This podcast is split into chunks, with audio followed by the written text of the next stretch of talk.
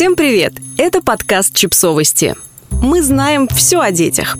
Рубрика «Личные истории. Как не воспитать черствость и равнодушие». Автор текста – Маркосян Давид Сергеевич, международный гроссмейстер, тренер по шахматам.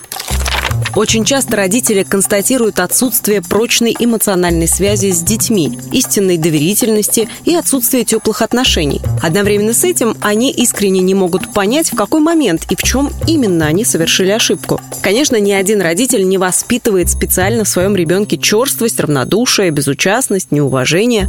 Тем не менее, эти качества в ребенке каким-то образом зарождаются и формируются, и это очень удивляет родителей. Тут все обстоит как с сорняками на огороде. Никто специально не сажает сорняки, и никто специально не культивирует эти растения. Но опытный садовод знает, что сорняк растет не потому, что его когда-то посадил, а потому что земля в какой-то момент оказалась неухоженной. Знает он и про то, что пустое место всегда чем-то занимается. И занимается обычно тем, что неприхотливо, не требует особенных условий и ухода.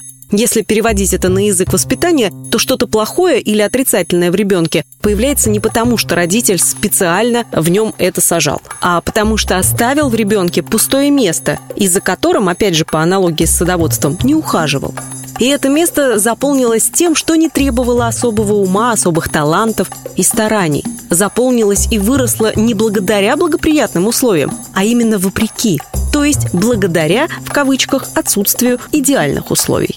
Давайте поговорим о такой важной составляющей в зарождении эмоционального интеллекта, как стиль общения взрослого. Для того, чтобы возникла эмоциональная связь между взрослым и ребенком, необходимо задействовать эмоциональную сферу, сами эмоции. Чтобы задействовать эмоции и эмоциональную сферу, нужно уметь затрагивать эмоциональную сферу ребенка.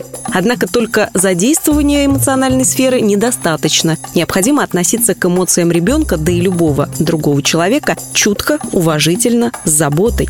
Опять же, по аналогии с садоводством, недостаточно только посадить растения и поливать. Обязателен уход, бережное отношение, учет особенностей. Многие понимают эмоциональное общение и задействование эмоциональной сферы ребенка исключительно как проявление или выражение собственных эмоций. Прошу прощения, но под проявлением собственных эмоций многие люди понимают исключительно слив своих эмоций на кого-нибудь. Подобный слив сопровождается навешиванием чувства вины на того, на которого этот слив осуществляется. Хочется, чтобы объект слива все понял, успокоил, утешил, дал совет и обогрел – об этом написано много, и очевидно, что от подобного стиля общения едва ли родится эмоциональный интеллект и эмоциональная сфера. Зато наверняка родится запрет на собственные эмоции и чувства. Существует стиль общения, который оставляет много пустот и создает ощущение вакуума. Такое общение обычно очень хлесткое, резкое и приказное. Создается ощущение, что общение происходит словосочетаниями, а между слов не выражается ни одной эмоции. «Погрей обед», «Убери со стола», «Вымой посуду» и много других фраз являются отражением подобного стиля общения. Что характерно для подобного стиля? Что присуще и прячется между строк? Прежде всего создается стойкое ощущение, что человеку, который общается в таком стиле, жалко эмоций. Следом идет ощущение, что ты этих чувств недостоин или по какой-то причине их не заслужил. Еще один важный момент. Подобный стиль вынуждает чувствовать себя ниже. Невозможно чувствовать себя на равных и равным, и невозможно уважать себя. Подобный небрежный и высокомерно надменный тон общения сильно бьет по ощущению собственной значимости. Собственная ценность резко падает даже у взрослого человека с не очень устойчивой самооценкой. А что происходит с ощущениями детей, догадаться, думаю, несложно. Теперь об ощущении пустоты и вакуума. Даже если выключить полностью эмоции и включить исключительно разум и некое рациональное начало, все равно чувствуешь, что общения будто не хватает.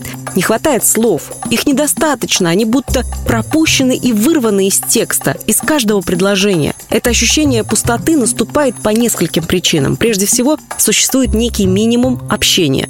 Общение нормального, уважительного, открытого.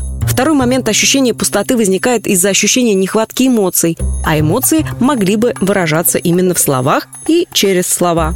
Соответственно, получается следующая связка. Нехватка слов, нехватка общения, нехватка эмоций, нехватка тепла, доверия, нехватка информации, ощущение пустоты, отсутствие развития. Ведь очевидно, что эмоции – это прежде всего информация, связь с миром, познание себя – Подписывайтесь на подкаст, ставьте лайки и оставляйте комментарии. Ссылки на источники в описании к подкасту. До встречи!